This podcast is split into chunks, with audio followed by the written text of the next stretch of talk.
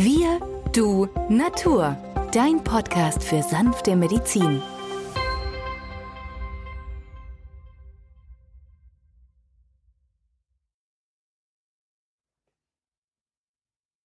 Ein herzliches Willkommen zu einer neuen Folge von Wir Du Natur, dem Podcast für sanfte Medizin.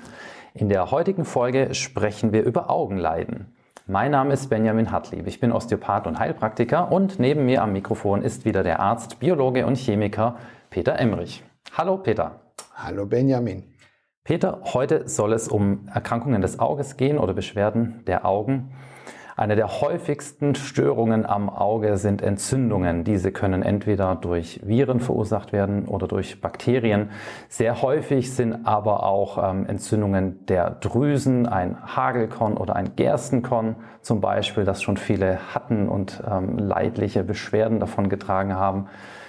Welche sanften Behandlungsmöglichkeiten aus der Naturheilkunde haben wir denn bei Entzündungen am Auge? Ja, Benjamin, als allererstes, wenn so eine Bindehautentzündung da ist, das ist die Schicht über dem Augapfel, dann wäre Euphrasia der Augentrost sinnvoll. Das gibt es als fertige Augentropfen oder man kann auch Augentrost-Tee zubereiten zu Hause, das in so eine Augenbadewanne geben und dann das Auge da drin spülen. Eine spannende Sache, weil wenn man das noch nie gemacht hat, ist es schon wie das Auge unter Wasser aufmachen. Euphrasia, der Augentrost, nimmt die Entzündung weg. Eine andere Möglichkeit wäre zum Beispiel auch Echinacea, der Sonnenhut, der eine entzündungshemmende Wirkung hat. Und wenn wir dann jetzt auf diese ähm, Ausführgänge eingehen, das heißt also, das ist die Maulbaumsche Drüse, am Gerstenkorn und dann wäre aus der Homöopathie das Stephanskraut Staphysacria D12 sinnvoll oder wenn schon mehrere Talgdrüsen mit betroffen sind, dann wäre das das Hagelkorn und dann kann man da sicherlich auch mit Belladonna oder Pyrogenium aus der Homöopathie helfen. Das Ganze sollte aber immer von einem Arzt begleitet sein, weil Auge ist schon ausgestülptes Gehirn und damit sollte man nicht spaßen. Euphrasia gibt es schon als fertige Augentropfen zum ja, direkt Eintropfen in das Auge selbst. Echinacea dagegen wird nicht ins Auge gegeben, sondern ähm, innerlich eingenommen. Das gibt es in Tropfenform. Oder als Saft mit so 3x5 Milliliter. Ja. Und Peter, wie sieht es aus mit ähm, zwei weit verbreiteten Erkrankungen der, Au der, Augen. Es gibt ja zum einen den, den grünen Star und den grauen Star, was viele sicherlich schon gehört haben, auch vom Namen her. Worin unterscheiden sich denn diese beiden Erkrankungen? Naja, gerade der ältere Patient leidet unter diesen degenerativen Erkrankungen. Beim grauen Star, dem Cataracta senilis, das Altersbedingte, da haben wir eine Ablagerung auf der Linse. Der Patient klagt, dass er beim Autofahren nicht mehr so genau sieht, glaubt, die Windschutzscheibe sei etwas ähm, mit irgendwelchem Schmutz behaftet. Ähm, manche setzen sich einen Hut auf, weil das Sonnenlicht sie ziemlich störend empfinden oder gar eine Sonnenbrille. Und spätestens dann, wenn solche Symptome auftreten, sollte der Patient schleunigst sich beim Augenarzt vorstellen, um herauszufinden, was hat er denn nun wirklich. Diese Starerkrankungen gehen nicht von heute auf morgen, die entwickeln sich langsam und ähm, es ist immer so, dass es eine Möglichkeit gibt, diese auch naturheilkundlich zu beeinflussen. Äh, schulmedizinisch müssen wir es leider sagen, können wir beim Katarakt, bei dem grauen Star nicht viel machen, bis er so reif ist, dass man ihn sagt, wer wird operiert. Dort wird dann eine Kunstlinse eingesetzt am Auge und der Patient sieht nach wenigen Tagen wieder hundertprozentig klar und deutlich. Bei der Glaukomerkrankung handelt es sich um eine Erhöhung des Augeninnendrucks. Das kann damit zusammenhängen, dass das Auge mehr Kammerwasser bildet oder zu wenig Wasser über den Schlemmschen Kanal abfließt. Das kann der Augenarzt herausfinden und verordnet dementsprechende Medikamente. Wer möchte, kann natürlich aber hier auch naturheilkundlich mit der Eberesche arbeiten als Gemmomittel. Kriegen Sie in jeder Apotheke. Man gibt da dreimal drei Sprühstöße direkt in den Mund oder dreimal 20 Tropfen über den Tag. Immer am besten vor dem Essen. Handelt es sich jedoch um einen Normaldruckglaukom, dann wäre in der Chemotherapie die Schwarzelle angezeigt. Die Dosierung ist genau das gleiche, drei, viermal in den Mund sprühen vor dem Essen oder dreimal 20 Tropfen. Wollen wir aber nun den Katarakt, den grauen Star, der eigentlich ja schulmedizinisch nur durch die Operation anzugehen ist, behandeln, so lässt sich nach einem Rezept eines homöopathischen Bonner Augenarztes namens Dr. Waterloo, der über 1000 Patienten hiermit erfolgreich behandelt hat, dieses wie folgt durchführen. Diese Kur geht über ein Jahr. Man gibt Calciumfloratum D12, das ist das Schüsslersalz Nummer 1, 21 Tage lang morgens. Am besten fünf Tropfen, eine Tablette oder fünf Globuli. Die nächsten drei Wochen werden Magnesiumfloratum D6 angewandt, auch so wie das erste, eine Tablette, fünf Globuli oder fünf Tropfen.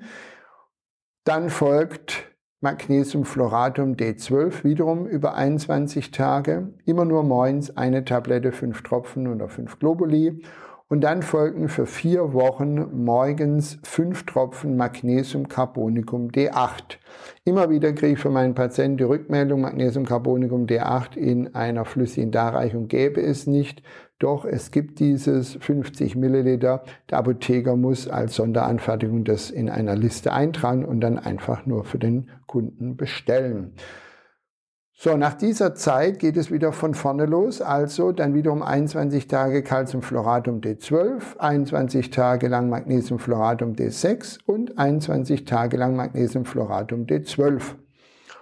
Und dieses Ganze und da schließt sich dann wiederum Magnesiumcarbonicum B8 an über vier Wochen, geht über ein Jahr. Und erst dann sollte der Patient es beurteilen.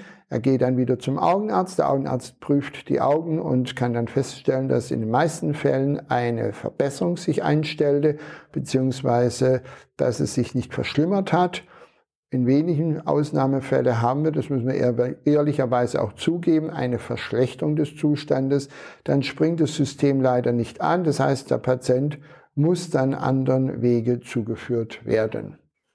Peter, lass uns noch auf die Makuladegeneration eingehen. Dabei handelt es sich ja um eine Erkrankung des Netzhautzentrums, genau an der Stelle des schärfsten Sehens. Es ist eine Erkrankung, die sich im Verlauf eher verschlechtert. Es gibt in der Schulmedizin oder in der etablierten Medizin ähm, keine sehr vielversprechende Behandlungsoption. Die Erkrankung gilt als nicht heilbar. Welche Möglichkeiten fallen denn dir ein, den Verlauf einer Makuladegeneration zu beeinflussen bzw. zu verlangsamen? Ja, Benjamin, das ist das Interessante. Wir haben ja einige Patienten mit dem grauen Star behandelt, mit dieser Waterloo-Kur, mehrere hundert Patienten, um genauer zu sein. Und manche von denen haben auch eine Makuladegeneration. Das heißt, dieses ganze Gewebe an diesem Auge wird schlecht versäumt mit Vitalstoffen, Vitaminen, Spurenelemente und vor allem die sekundären Pflanzenstoffe.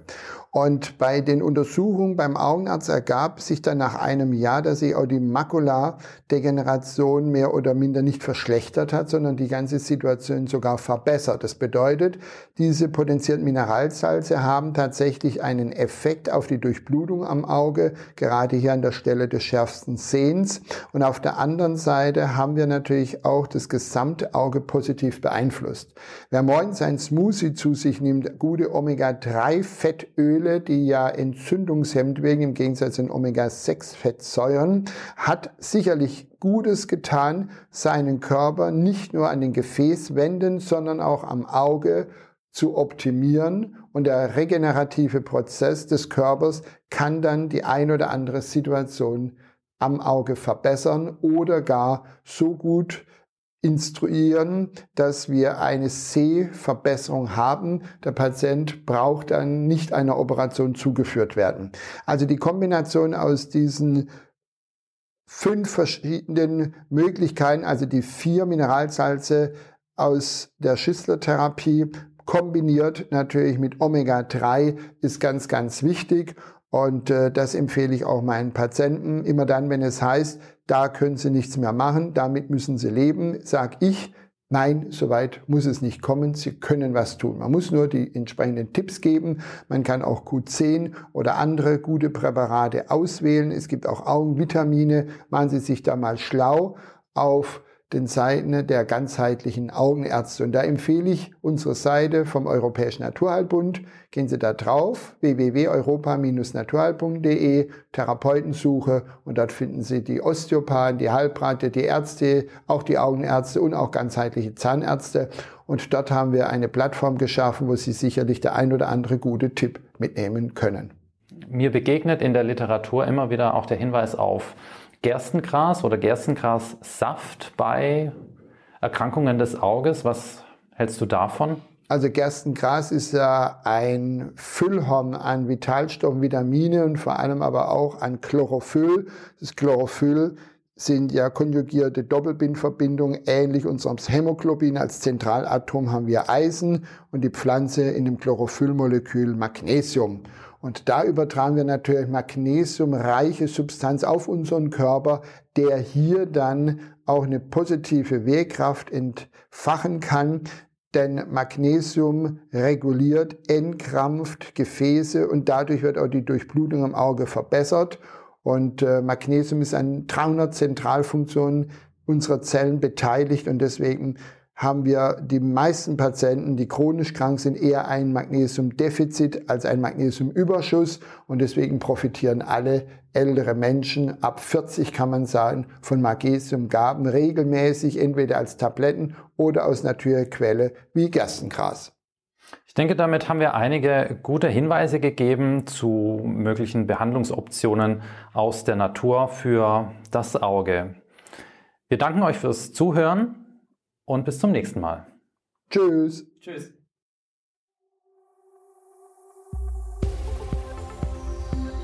Wenn dir dieser Podcast gefallen hat, freuen wir uns über deine positive Bewertung. Damit hilfst du uns, diesen Podcast bekannter zu machen.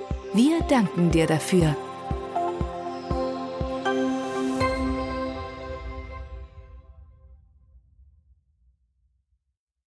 Der folgende Hinweis ist uns wichtig. Alle hier vorgestellten Informationen können nur einen allgemeinen Charakter haben. Sie ersetzen nicht die fachkundige Untersuchung und Behandlung durch deinen Arzt. Bitte wende dich bei anhaltenden Beschwerden an den Arzt deines Vertrauens. Nur auf diesem Wege kann die geeignete Therapie für dich gefunden werden.